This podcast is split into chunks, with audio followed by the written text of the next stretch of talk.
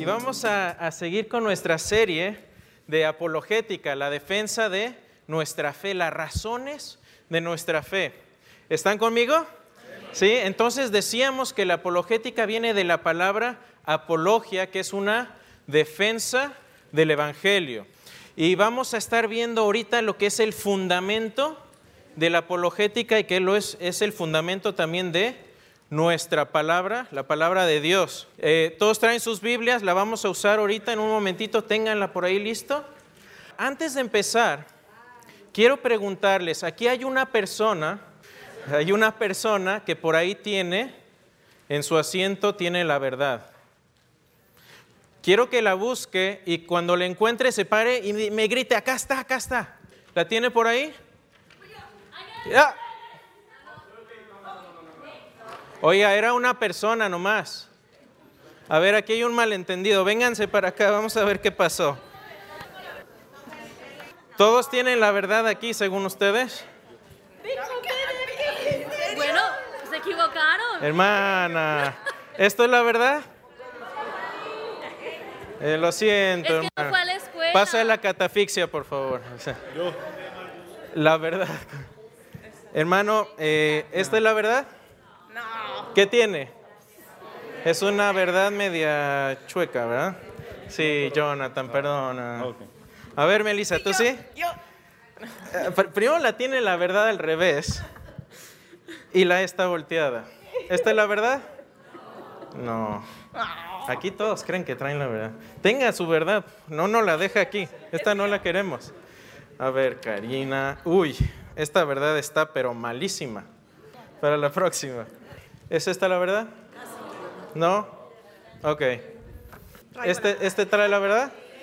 Sí, y mira, y Eli trae su Biblia, trae la verdad puesta. Un aplauso para los voluntarios. Estamos viviendo un tiempo en nuestra sociedad donde mucha gente piensa o una de, una de dos, o que tiene la verdad o que nadie tiene la verdad. Les voy a dar un ejemplo. ¿Qué es? Bueno, vamos a ver ahorita eso. ¿Qué es la verdad? ¿Por qué la verdad? Porque es el fundamento de todo lo que creemos. Si yo llegara hoy, ahorita, en la, ahorita, ahorita, ahorita, me hubieran encontrado allá a la entrada y me hubieran encontrado con el pastor Ramón platicando, yo le digo, Pastor Ramón, ¿qué cree? Que vi un unicornio azul aquí afuera. Y el pastor Ramón es muy amable. Él me va a decir, oye, eh, yo creo que tú viste un caballo por ahí. Le digo, no, no, pastor, era un unicornio.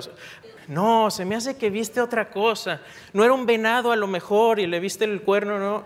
No, pastor, era azul. Y estamos en esta conversación y llega alguien con sabiduría y dice, déjense de cosas, los unicornios no existen. Entonces nos quedamos ahí y se acabó la conversación. Entonces, ¿qué pasa?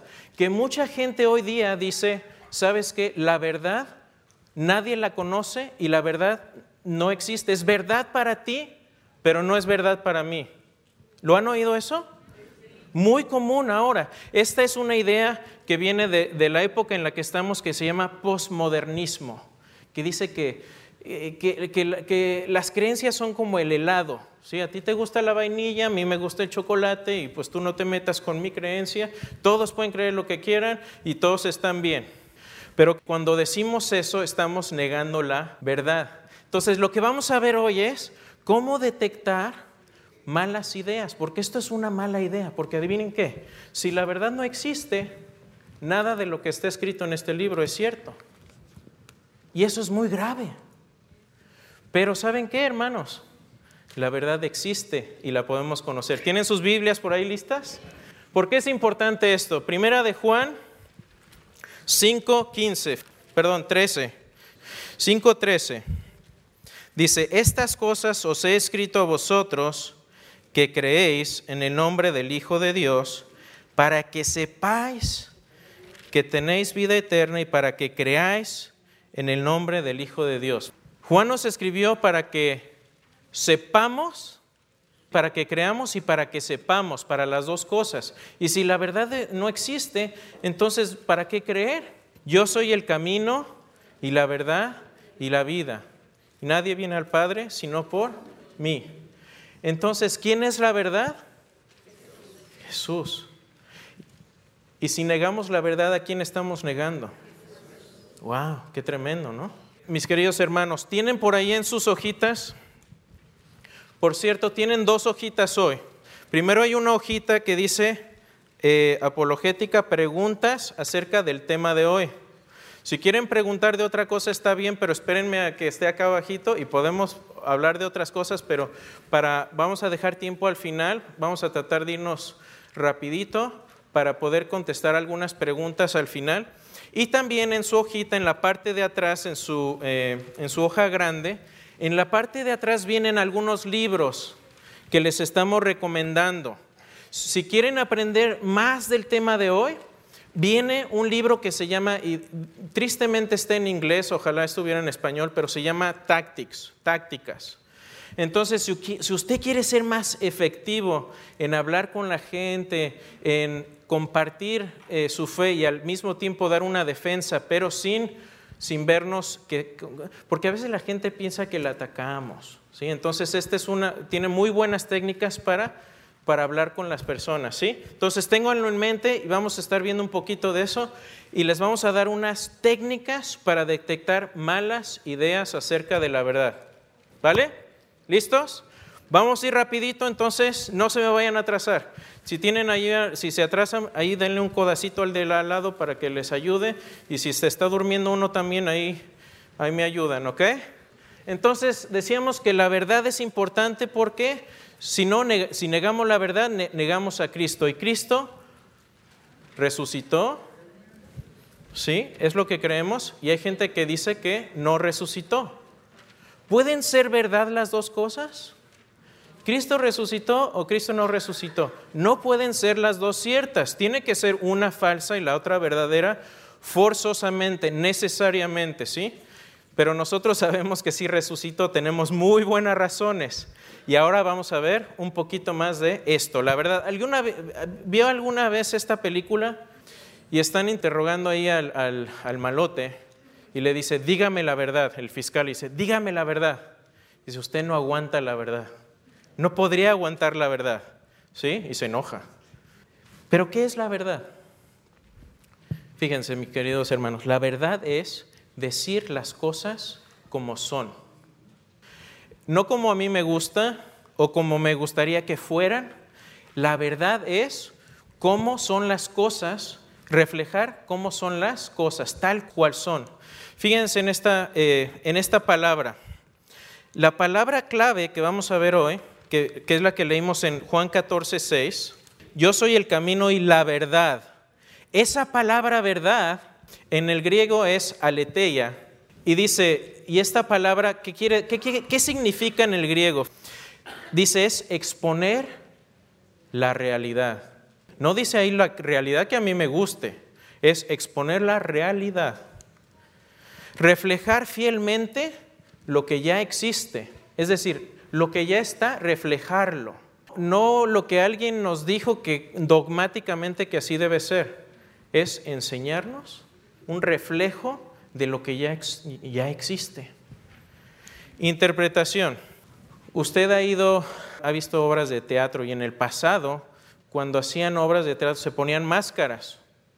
Y estas máscaras las utilizaban para representar cosas que ellos no eran. ¿Sí? El actor, cuando está haciendo un drama, se pone una máscara para representar algo que no es. Y en el griego, el griego es precioso porque esta palabra quiere decir quitar la máscara para que pueda uno ver las cosas claramente como son. Ver las cosas claramente como son. Traer las cosas ocultas, algo que está oculto, algo que no entendemos, algo que no vemos, traerlo a la luz para que sean mostradas como son. Ok, perfecto. Ahora, ¿por qué es importante esto? Biblias por ahí, hermanos. Segunda de Timoteo Vamos, vamos a poner ahí algunos versículos encontrados. Segunda de en segunda de Timoteo, ¿por qué es importante la verdad? Porque estamos viviendo en estos tiempos. Y está hablando aquí la palabra de Dios en, dice que en los últimos tiempos, está hablando aquí.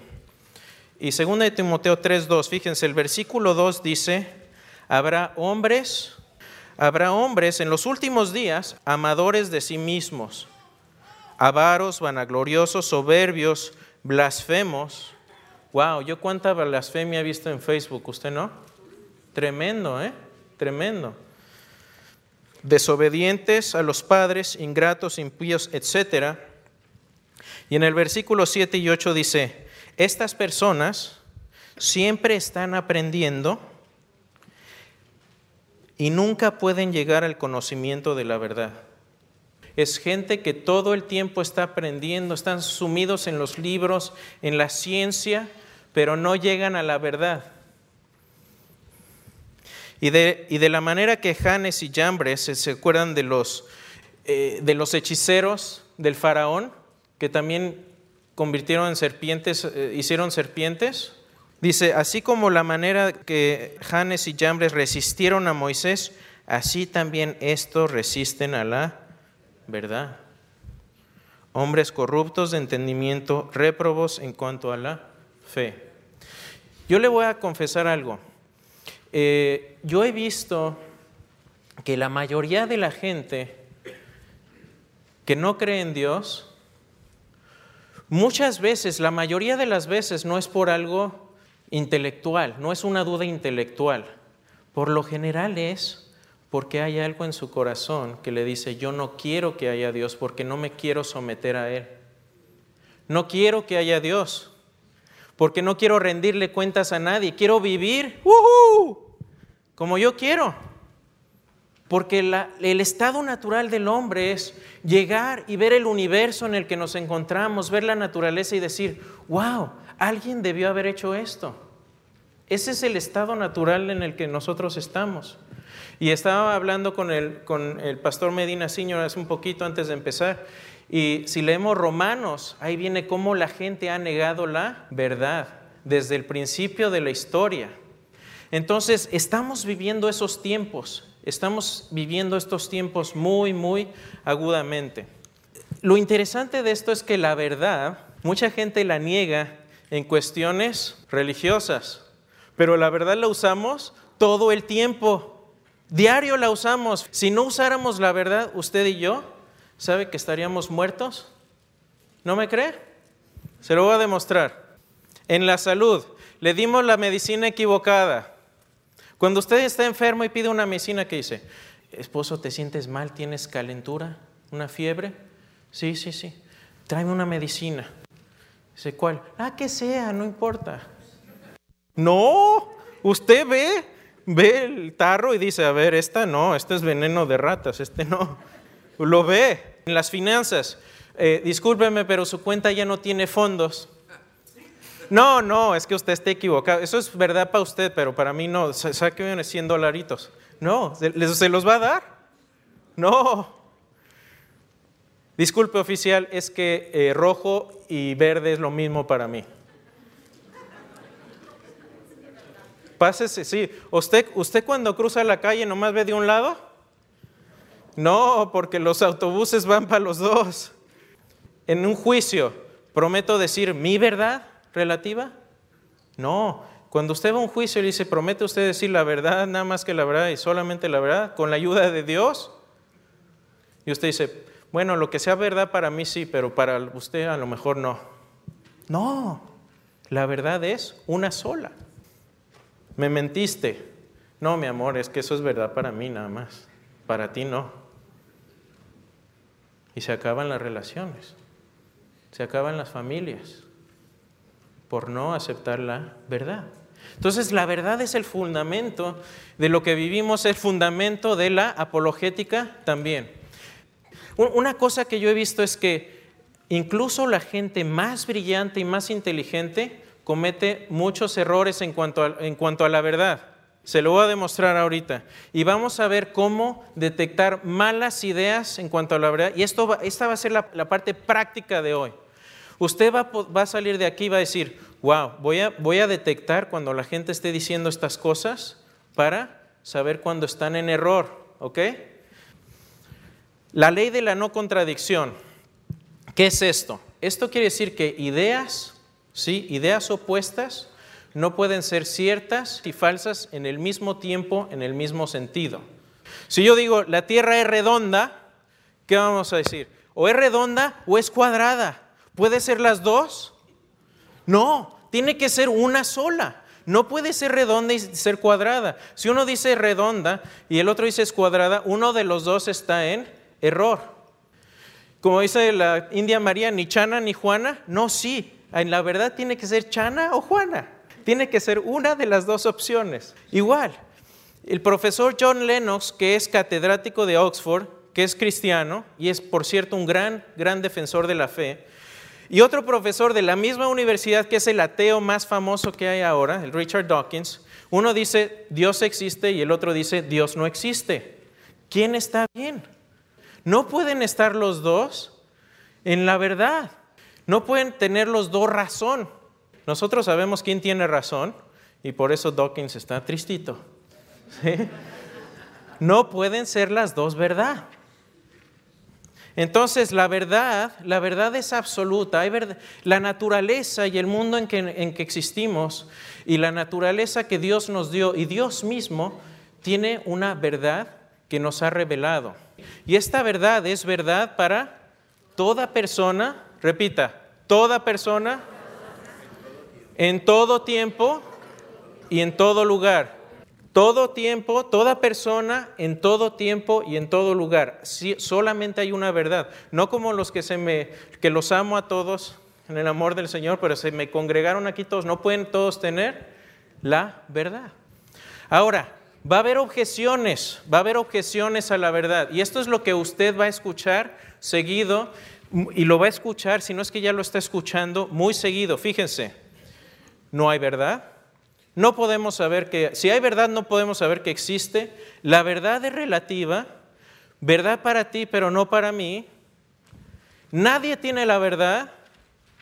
estas son las objeciones que, y, muchos de este tipo, ¿sí? Son similares.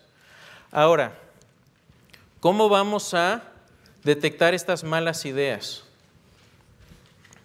Les voy a enseñar una técnica hoy.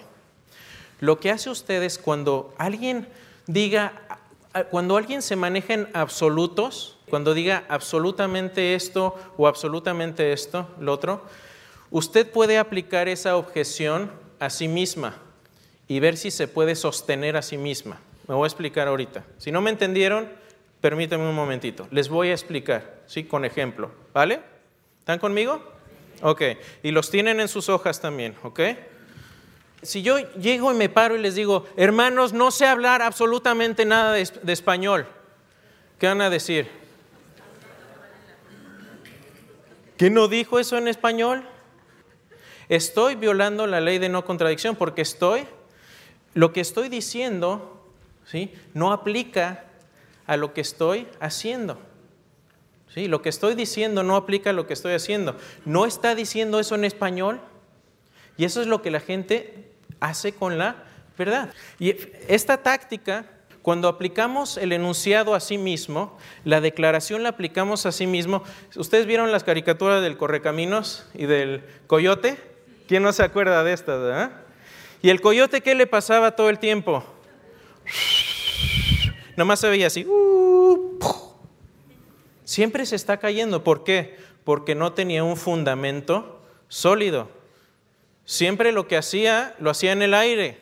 Y estos tipos de argumentos son iguales. Entonces, esta táctica comúnmente, de veras, los filósofos así le llaman, es la táctica del correcaminos, porque la persona que lo está diciendo no tiene fundamento. Entonces, otros ejemplos, no existe la verdad. ¿Es eso verdad? Cuando alguien dice que la verdad no existe, están diciendo una verdad de ellos mismos. Entonces, si la verdad no existe, lo que ellos están diciendo tampoco es verdad. Si usted le aplica esa objeción a sí mismo, se cae por su propio peso. Es insostenible. Yo acabo de tener una conversación hace dos días con una persona así y me sacó esta. Y le digo, ¿cómo sabes que lo que estás diciendo es verdad? Porque le está negando la verdad.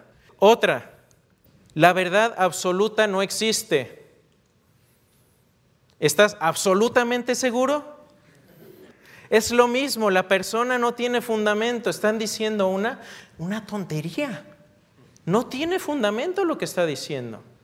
Y es lo mismo con muchas otras, otras frases. Es verdad para ti, pero no para mí. Lo repetí varias veces, ¿se acuerdan? ¿Es eso verdad para todo el mundo? Lo que tú me estás diciendo, si es verdad para ti, pero no para mí, entonces es verdad para toda la gente. Se autorrefuta.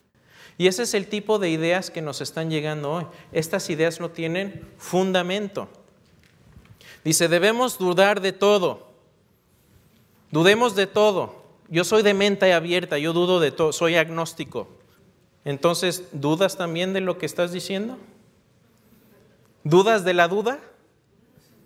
Sí, y estas ideas son de lo más, más común. Y si no las estamos, ahora sí como las antenitas del Chapulín Colorado, buscándolas, se nos van.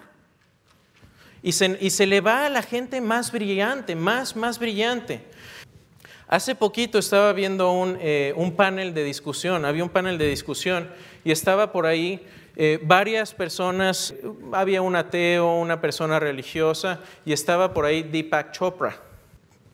Y llegó un espectador que quería hacer una pregunta y llega el espectador y le dice, señor Chopra, dijo usted que toda creencia es solo una máscara de inseguridad, ¿cierto? Usted dijo que toda creencia es solo una máscara de inseguridad, ¿cierto? Cierto. ¿Cree usted eso? Sí. Gracias. Y se va.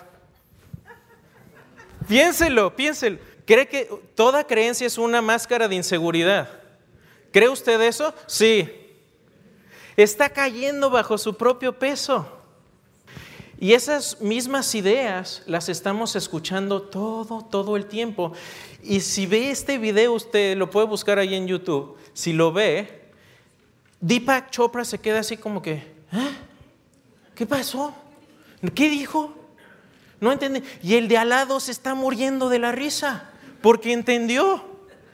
Entendió que lo que dijo Deepak Chopra no tenía fundamento, porque si tú dices, todos, eh, todas las creencias son tontas, y te ¿tú crees eso? Sí. Es prácticamente lo mismo. Entonces, en este tipo de razonamiento necesitamos estar bien, bien atentos. Lo que está diciendo, y se lo aplico a sí mismo, ¿tiene sentido o no tiene sentido? Tácticas, ¿sí? Ahí el libro que, que tienen ahí viene. Y el espectador nada más se va y dice, gracias, gracias. Entonces, las creencias las creencias son delicadas porque todos, todos las tenemos, pero las verdades contrarias no pueden ser ciertas y verdaderas al mismo tiempo. Hay, hay, hay, verdades contrarias y todos podemos tener creencias y todos tenemos el derecho de tener creencias. Vivimos en un país con libertad y esa libertad que nos dan este país nos las da creer lo que queramos, pero no porque creamos o deseemos creer algo, eso lo hace verdadero.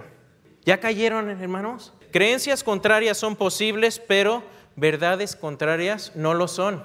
No todo puede ser verdad. Usted puede creer que todo es verdad, pero no todo puede ser verdad. Cuando hable con alguien, fíjese, le puede preguntar, si, le dicen, eh, ¿sabes qué? Eh, yo, yo creo que el budismo es verdad. Usted le puede preguntar, ¿por qué crees eso? ¿Por qué crees eso? ¿Tienes buenas razones? Porque déjeme decirle algo, como cristianos tenemos buenísimas razones para creer lo que creemos. Tenemos buenísimas razones. Por ejemplo, ¿puede ser el budismo cierto y la palabra de Dios y el cristianismo cierto al mismo tiempo? Mucha gente cree que sí, pero ¿sabe qué dice el budismo? El budismo dice, el universo existe desde siempre. ¿Y qué dice la palabra de Dios? En el principio creó Dios los cielos y la tierra. Había nada y después creó Dios todo. ¿Puede ser los dos verdaderos? No. Islam. Islam dice, Cristo no murió crucificado. La Biblia dice Cristo murió crucificado. ¿Pueden ser los dos ciertos? Pero ¿sabe de qué lado está la evidencia? Del nuestro. Dios nos dio buenas razones para creer y no todas las creencias pueden ser verdad. Cuando alguien niega que la verdad existe, está diciendo una verdad y la está utilizando. Cuando alguien dice la verdad no existe, está utilizando la verdad para decir algo. Está queriendo decir algo. Uno, de mis profesores, de hecho el que escribió el libro de tácticas, una vez tuvo un debate con un profesor acerca de esto. Imagínense un debate si la verdad existe. Y al final, después de mucha discusión, llegó eh, el Greg, Greg Cockle se llama, y dice, ok, les voy, a, les voy a decir algo, es el momento de votar. Si usted dice que la verdad no existe y vota por mi contrincante, va a estar diciendo usted una verdad. Entonces todos los votos del contrincante se van para mí. Muchas gracias, vámonos. Y se baja del podio. Fue todo lo que hizo. ¿Y sabe cuántos votos tuvo el oponente? Un voto. Hubo una persona que no entendió. Sí. Pero es, es algo que la gente, y esta es gente brillante, gente inteligente cree estas tonterías. Y, muchas veces tiene sentido cuando lo oímos así, no, pues suena muy razonable. Pero cuando uno piensa un poquito más, porque ¿qué? Dios nos dio entendimiento, dice 1 Juan. Cuando pensamos un poquito más, caen por su propio peso estos argumentos. Otro que van a escuchar muchísimo, muchísimo, es que la ciencia Sí, el método científico es el único, la, ciencia es el único método que podemos escoger para buscar verdad. Lo demás no funciona. Y una vez uno de mis profesores estaba con uno de los ateos más famosos del mundo, hace como 10, 15 años de esto. Y el ateo le dice, ¿sabe qué? La ciencia es el único método para buscar verdad. ¿Está de acuerdo con eso? Y el doctor Craig le dice, no, no estoy de acuerdo. Dígame entonces que no se puede eh, resolver con la ciencia. Y le dice, oh, muy sencillo, las matemáticas y la lógica. Las matemáticas y la lógica, la ciencia las utiliza y asume que funcionan. Las matemáticas son una descripción de cómo funciona el universo. Por lo tanto, las matemáticas y la lógica son herramientas de la ciencia, no son parte de la ciencia. Son, la ciencia las utiliza, son herramientas de la ciencia. Verdades metafísicas, por ejemplo, yo estoy consciente de que estoy ahorita con ustedes y estamos teniendo una conversación y que hay muchas mentes ahorita atentas, que no se está durmiendo nadie, que están conmigo. E, e, esa es una verdad que no puedo probar científicamente. Y a muchos de ustedes los conozco y con ustedes he hablado y sé que están conscientes. Sé también, estoy consciente de que, no soy un, eh, no estoy en, en The Matrix, ¿sí? Que no estoy alguien manipulando mi cerebro para pensar yo que estoy en un cuarto con, con personas hablando. Esas son verdades metafísicas. Ética, la ética, qué es bueno y qué es malo. La ciencia no nos puede decir eso. La ciencia no nos puede decir qué es, eh, qué es moralmente bueno y qué es moralmente malo. Simplemente describe lo que ya está. Finalmente, la estética un cuadro, un amanecer, usted puede parecerle muy bonito y a otra persona no, pero son cuestiones de estética. La ciencia no le va a decir que un amanecer es bonito o feo, simplemente le va a decir, ahí está el sol y emite rayos, te acabó. Eso es lo que nos dice la ciencia. Y finalmente, e irónicamente, la ciencia misma, la ciencia misma no se puede probar por el método científico, porque si no estamos discutiendo en círculo. Y esto es lo que muchas veces van a escuchar de la gente de ciencia, que solo la ciencia es válida. Y cuando el doctor Craig acabó de hablar esto, el, amigo ateo se quedó así. No tenía respuesta, porque sabía que tenía la verdad. Estaba hablando la verdad. El doctor John Lennox, que es catedrático de la Universidad de Oxford y que es eh, matemático y un gran cristiano, un gran hombre, tiene un ejemplo que me gusta mucho. Y discúlpeme si tiene hambre, lo voy a antojar un poquito. Pero él dice que el universo donde vivimos, Dios lo creó y la ciencia y, el universo es como un pastel que la tía Matilda creó. Agarró muchos ingredientes, los puso, hizo un pastel delicioso y los sacó Y si usted se lo da a un científico, ¿sí? el científico va a agarrar una muestra, la mete al microscopio, va a hacer pruebas químicas y le van a poder decir santo y seña de lo que está hecho el pastel. Tiene chocolate, tiene cacao, tiene eh, seis huevos, tiene leche, tiene harina, azúcar, perdón, el azúcar, el azúcar, mantequilla. Pero si usted quiere saber, si usted quiere saber por qué la tía Matilda hizo el pastel, ¿eso se lo va a decir la ciencia? Eso es lo mismo. Por eso la ciencia jamás va a poder probar que Dios no existe. Porque la ciencia está confinada a lo material. La ciencia asume que solo lo material existe, nada más. No existe nada fuera de eso. Por eso la ciencia no nos va a poder decir nada relevante acerca de Dios. Finalmente, mis hermanos, teniendo ya este fundamento, les decía yo, si negamos la verdad, negamos a Cristo. Juan 14, 6, me encanta este versículo. Juan 14, 6. ¿Qué dice? A ver, todos juntos. Jesús le dijo, yo soy el camino y la verdad y la vida. Nadie viene al Padre sino por mí. Dios Padre se ha revelado a nosotros, mis queridos hermanos, se ha revelado y nos ha dado la verdad. Y tenemos evidencia impresionante de que Cristo resucitó y de lo que viene en la palabra de Dios es verdad. Las próximas dos sesiones vamos a ver dos cosas fundamentales. ¿Cómo sabemos que el texto que tenemos de la palabra de Dios es, es, es confiable? ¿Sí? ¿Cómo sabemos que el texto es confiable? Y número dos, ¿cómo sabemos que los autores estaban diciendo la verdad? Porque ellos pudieron haber escrito mucho, pero ¿pudieron haber dicho mentiras? Sí, pero esas mentiras se pueden detectar. Y lo que nosotros descubrimos al estudiar la palabra de Dios es que lo que viene ahí no suena como un cuento, suena como verdad. ¿Sí? Amén. Yo muchas veces ya cuando hablo con alguna persona que no cree en Dios o algún agnóstico, le digo, mira, yo te puedo dar toda, toda la evidencia, pero te voy a pedir algo. Lee el Evangelio de Juan. Lee el Evangelio de Juan y piensa tú, cuando estés leyendo, si te suena eso a historias.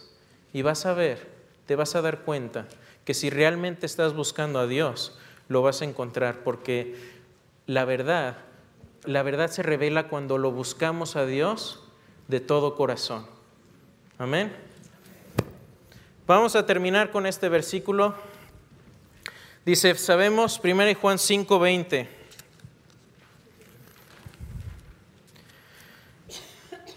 Juan escribía ya esta, carta ya al final de su vida. Fíjense lo que escribió precioso. Dice, sabemos que el Hijo de Dios ha venido. Sabemos, es verdad. Y nos ha dado entendimiento nos ha dado entendimiento, nos ha dado nuestra mente, nos ha dado nuestras facultades para conocer al que es verdadero. Y estamos en el verdadero. En su Hijo Jesucristo, este es el verdadero Dios y la vida eterna. Hermanos, ¿estamos en el verdadero? Amén. Buenas noches, hermanos. Gracias por su atención.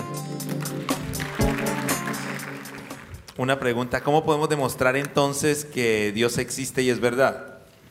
¿Cómo podemos demostrar que Dios existe y es verdad? Ok, excelente pregunta. Me hicieron la de los 64 mil aquí.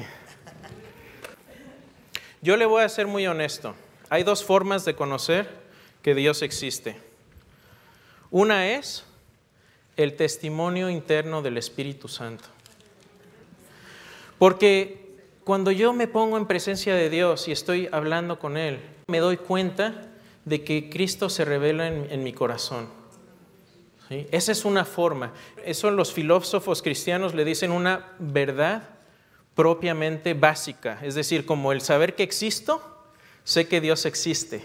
Y, Romanos habla de cómo el estado natural del hombre es de saber que Dios existe. Y número dos, ¿cómo sabemos que Dios existe? Porque hay muchísima evidencia, le voy a decir unas pocas. Hay evidencia de que Dios existe en el origen del universo, porque el universo no salió de la nada, salió de algo, y de la nada nada sale. Por eso una causa del universo tiene que ser Dios, no puede ser otra cosa. Otra, la moralidad. El sentido que tenemos de que hay cosas que son realmente malas, universalmente, esa es otra prueba de que Dios, otra evidencia de que Dios existe. Cuando uno ve, por ejemplo, la célula, el DNA tiene una gran cantidad de información allá adentro. Yo soy ingeniero en sistemas y este tema me fascina porque la célula, el interior de la célula es como una computadorcita microscópica. Tiene información. ¿Sabe cuánta información tiene? Como 300 enciclopedias británicas. Entonces, hay, otras, hay otros argumentos por la existencia de Dios, pero el último es la resurrección histórica de nuestro Señor Jesucristo. Eso es lo que valida nuestra verdad como cristianos. Hay cantidad de información histórica que se puede sacar de los evangelios, y no solo de los evangelios, sino de otros historiadores, y la resurrección se puede evidenciar más allá de una duda razonable. Yo creo que esas son las dos formas en que sabemos que Dios existe. Sería bueno que expliquemos la diferencia entre agnóstico y ateo. Buena pregunta. Un agnóstico es el que dice, yo estoy abierto a que Dios exista o no exista. Pero un ateo, eh, y, bueno, hay varios tipos de agnósticos, no voy a meter mucho en eso, pero un agnóstico en general dice, no sé si Dios existe. Hay unos que están abiertos a la posibilidad y otros que no están abiertos a la posibilidad. Ese es un agnóstico. Un ateo, hay muchos tipos y ahora eh, típicamente el ateo es alguien que niega la existencia de Dios. Pero ahora están saliendo con que dicen, un ateo es el que no tiene creencia de que Dios existe. Lo internalizan como un estado psicológico en vez de decir es algo objetivo. Yo lo que hago cuando hablo con una persona es, cuando uno está hablando con una persona, un agnóstico, un ateo, lo mejor es armar una relación con esa persona, no confrontacional, Dice Pedro que hablemos con amabilidad, con respeto y tratar de entender a la persona. Y yo les hago muchas preguntas y finalmente les hago esta pregunta. Si te contesto todas tus dudas, ¿te harías cristiano? Si la persona le dice que sí, entonces tiene algunas dudas que simplemente necesita aclarar. Pero si le dice que no, es que esa persona realmente no está buscando la verdad, está buscando excusas. Y desafortunadamente la mayoría de la gente busca excusas y disfrazan su, problema moral de que no quieren que Dios exista, que no quieren someterse a Dios con dudas intelectuales. Entonces por ahí hay que ver dónde está esa persona y contestarle a la persona, conocer a la persona. Aquí hay una muy personal, usted es una, una apologista para Dios y su palabra o para su denominación para mi denominación? Eh, bueno, Dios es uno, ¿verdad? Dios es uno y un apologista lo que hace es defender las verdades básicas del Evangelio. Entonces tenemos lo que llamamos el Evangelio, el cristianismo ortodoxo, ¿verdad? Entonces hay apologistas musulmanes también, que ellos defienden su religión, hay apologistas eh, mormones o testigos de Jehová. Pero lo que nosotros defendemos y debemos defender como cristianos no es necesariamente una denominación, sino lo que dice la palabra de Dios.